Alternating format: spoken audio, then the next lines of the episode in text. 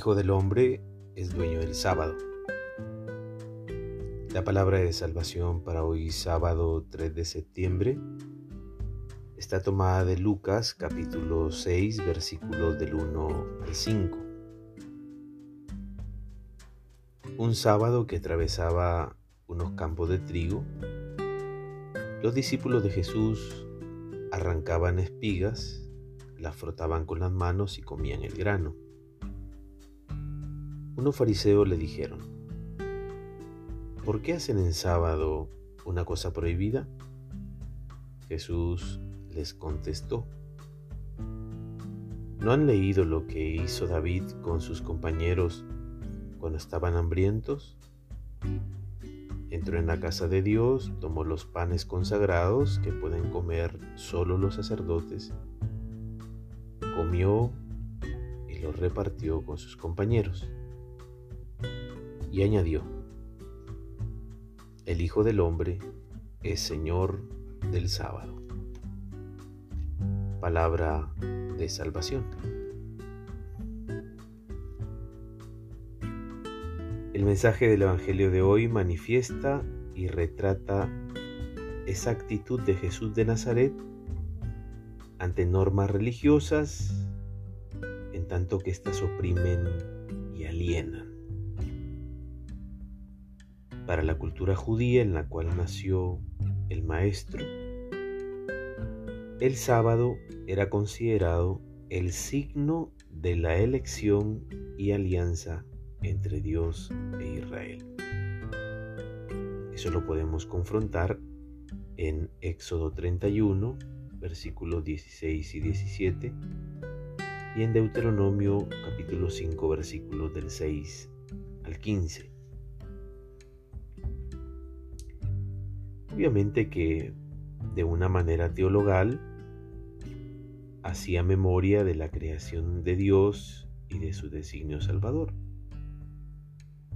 Sociológicamente, era la celebración de la comunidad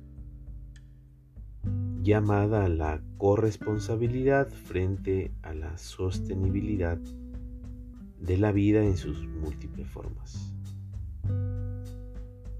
En este sentido, el espíritu de la ley sugiere no cumplimiento obligado de un mandato a causa de la impureza o castigo, sino memoria agradecida y construcción de identidad comunitaria. Esta es la clave.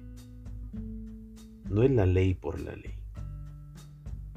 Es la memoria agradecida y la construcción de una identidad como pueblo, que empieza con la comunidad, obviamente. Preguntémonos, ¿acaso ese no tendría que ser el sentido de la celebración del Día del Señor y de los encuentros en las comunidades eclesiales de hoy?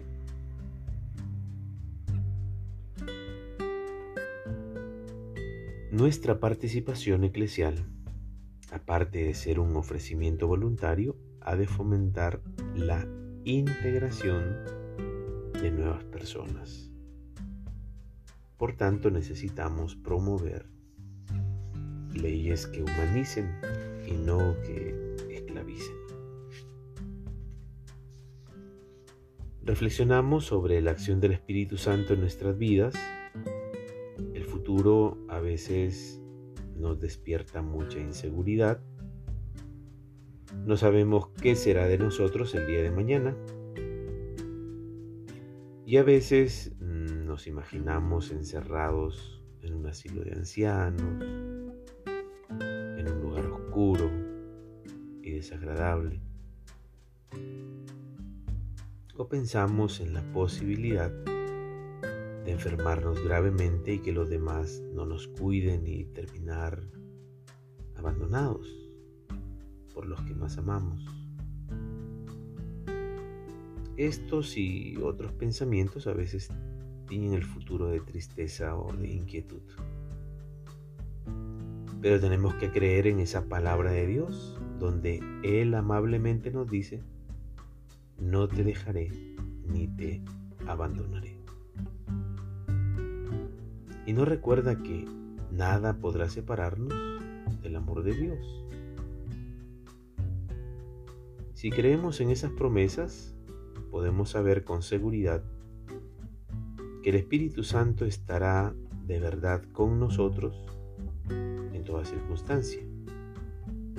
Por eso, no importa tanto cómo será nuestro futuro, ni lo que nos sucederá. Es más importante sentirnos seguros sabiendo que no estaremos solos. De eso podemos tener certeza. La bendición de Dios Todopoderoso, Padre, Hijo y Espíritu Santo descienda sobre ti y permanezca para siempre. Que tengas un buen día.